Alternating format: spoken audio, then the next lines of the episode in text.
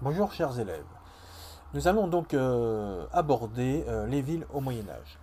Alors vous allez voir, c'est un sujet très intéressant, puisque cette période a vu naître évidemment de nombreuses communes, et c'est véritablement une, des plus fortes d'ailleurs euh, périodes au niveau de la croissance urbaine en France.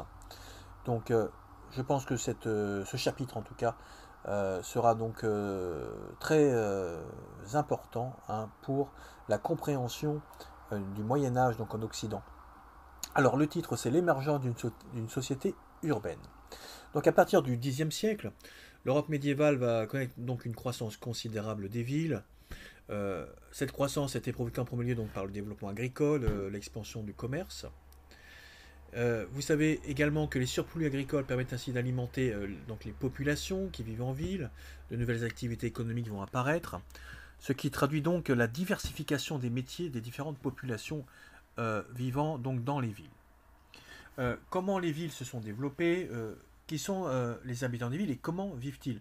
Hein, Je pense que donc ces problématiques sont très essentielles hein, pour la bonne compréhension du chapitre. Donc nous allons donc commencer par le développement des villes. Petit a, l'expansion du commerce et du monde agricole. Alors, comme vous avez pu le constater, à partir euh, du XIIe siècle, le commerce se développe euh, à travers l'Europe. Euh, des routes commerciales terrestres et maritimes relient de grands espaces commerciaux, hein, vous le savez, comme les grandes villes de foire. exemple, Provins, en Flandre, vous avez également Bruges, Lubeck. en Italie du Nord, également avec Milan. Hein, ce sont des villes où prospèrent donc les marchands, les activités commerciales. Sur les rives de la mer Baltique, on trouve des villes dynamiques, hein, comme la ville de Hambourg, euh, comme vous le savez également, les villes portuaires sont des lieux favorables au développement des activités commerciales, car des marchandises sont importées, exportées, hein, euh, du reste ou vers le reste de l'Europe. D'ailleurs, sur le manuel, vous avez vu, donc page 72-73, hein, vous avez euh, un tableau qui représente le port de Naples, hein, très utile aussi pour la compréhension, pour l'analyse euh, de l'activité portuaire. Hein, je pense que c'est intéressant de regarder des enluminures, euh, des fresques, hein, des peintures hein, représentant les, grandes villes portuaires de l'époque. Et force est de constater que les villes italiennes sont effectivement euh, les villes, en tout cas au niveau commercial et même militaire, économique, les plus puissantes en Europe en ce temps-là. Alors, toutes les grandes villes du Moyen Âge comprennent des quartiers marchands, des marchés. les produits échangés sont très diversifiés. Hein, on a euh, des, produits qui valent cher, qui sont exotiques, euh, l'or, euh, soie, les épices, hein, l'ivoire. pour l'Europe du Nord, hein, vous avez notamment beaucoup de fourrures qui proviennent donc de cet espace. Vous avez aussi du textile, les draps par exemple. Et tous ces produits proviennent généralement de loin, Asie, Nord de l'Europe, Afrique. Alors, pourquoi de loin? Parce qu'effectivement, c'est aussi le développement du commerce, si vous voulez, sur de longues distances. Euh, par les routes commerciales. on parle notamment, vous savez, des, routes de la soie. Hein, euh, vous avez aussi euh, du développement, aussi au niveau de la navigation. Hein. Et vous avez évidemment un monde qu'on connaît petit à petit. Hein. on est loin encore de nos cartes actuelles, puisque vous savez qu'à l'époque, les cartes réalisées sont vraiment peu précises et surtout visibles. Ce qui est visible sur les cartes, ce sont surtout les littoraux, les rives. L'intérieur des continents est très peu euh, connu, hein, c'est le cas notamment pour le continent africain. Alors, à partir du XIIIe siècle, vous avez aussi euh, un moyen aussi qui euh, financier hein, qui va permettre les échanges, c'est évidemment la création de la monnaie en or et en argent. Et cela va véritablement favoriser le commerce et le développement de nouvelles activités, comme notamment les banquiers ou encore les changeurs. Hein, ce sont des personnes qui changeaient notamment la monnaie, car vous devez savoir que chaque foire, chaque foire possédait sa propre euh, euh, monnaie, euh, ce qui obligeait donc les commerçants et les marchands du coup à effectivement effectuer des opérations de change qui revenaient extrêmement cher, hein, puisque celui qui changeait la monnaie, le changeur, hein, bah, s'enrichissait par de la même, puisqu'il y avait quand même une marge très importante Hein, qui rémunérait euh, ses activités.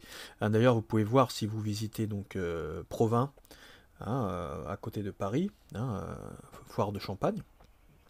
Vous avez là effectivement des opérations de change qui s'effectuaient et on peut visiter ces locaux, en tout cas l'été.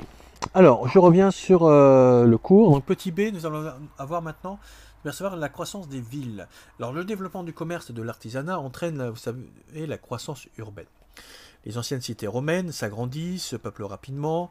Les populations qui résidaient autour des châteaux, euh, dans les faubourgs, sont de plus en plus nombreuses et se rassemblent dans de nouvelles villes. Hein, rares sont tout de même les villes à dépasser euh, les 20 000 habitants. Oui, hein, euh, vous devez savoir qu'effectivement, à l'époque, il y avait très peu de grandes villes. Hein. les grandes villes étaient souvent des grands lieux de commerce, des capitales. C'est le cas évidemment de Paris. Et il y avait donc très peu de très grandes villes. et en Europe, les plus grandes villes se situaient euh, en mer du Nord, euh, en Italie, hein, euh, Venise, Gênes par exemple, Milan. Et les villes de, donc, de plus de 20 000 habitants étaient tout de même assez rares. Alors, vous devez savoir également que, je viens de le dire donc juste avant, que les populations résidaient autour des châteaux, dans les faubourgs. D'où le mot bourg. Hein, et, plus loin, plus tard, hein, se formera aussi le mot bourgeois. ce sont les habitants aisés des villes qui obtiendront donc euh, des libertés. Alors les villes sont généralement entourées d'une enceinte. Les rues sont étroites et sinueuses, elles sont euh, euh, très peu hygiéniques également, les habitations sont souvent en bois. évidemment cela aussi permet et favorise la propagation des incendies, mais aussi, il faut le savoir, des épidémies, hein, comme celle de la peste au XIVe siècle, hein, qui a vraiment été un fléau majeur, une calamité, hein, puisqu'un une large partie de la population européenne a été euh, décimée au XIVe siècle. Donc certaines bandes dessinées euh, traitent du Moyen Âge, vous pouvez le voir sur la, page du site, et elles décrivent plutôt bien les rues à cette époque. Hein. Donc je vous euh, renvoie vers ces documents hein, d'illustration, ces bandes dessinées, visibles sur le site, ou sur cette page en tout cas, où vous pourrez voir un peu plus précisément l'architecture qui a été reconstituée et qui est euh, tout de même fidèle à, la réalité. Donc, par ailleurs, les villes comportent des quartiers hein, qui rassemblent des métiers. Vous, devez savoir qu'il y avait différents quartiers dans les villes. Et généralement, bah, tout et cela était très bien organisé. Vous aviez euh, le quartier euh, des charcutiers, le quartier des boulangers. Et comment pouvait-on voir dans quel quartier nous, pouvions être? Bah, Vous aviez la présence d'enseignes. Hein, au-dessus du commerce, Hein. et euh, effectivement, euh, souvent d'ailleurs, euh, des cours d'eau traversaient les communes pour notamment, c'était très utile pour notamment laver et traiter les tissus. Il faudra attendre le XIIIe siècle pour que les premières rues pavées apparaissent. Auparavant, les rues n'étaient pas entretenues, étaient souvent boueuses en temps de pluie, on jetait également les déchets hein, par les fenêtres.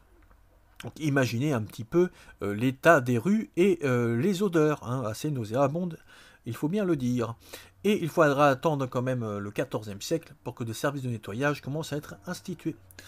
Et, chose très importante, euh, vous savez que la différenciation entre les villes et les campagnes euh, au Moyen Âge n'était pas les mêmes qu'aujourd'hui. On pratiquait l'agriculture et l'élevage hein, au Moyen Âge dans les villes.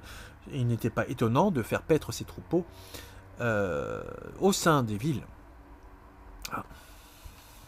Donc imaginez-vous aussi l'hygiène euh, du fait effectivement de cette activité agricole.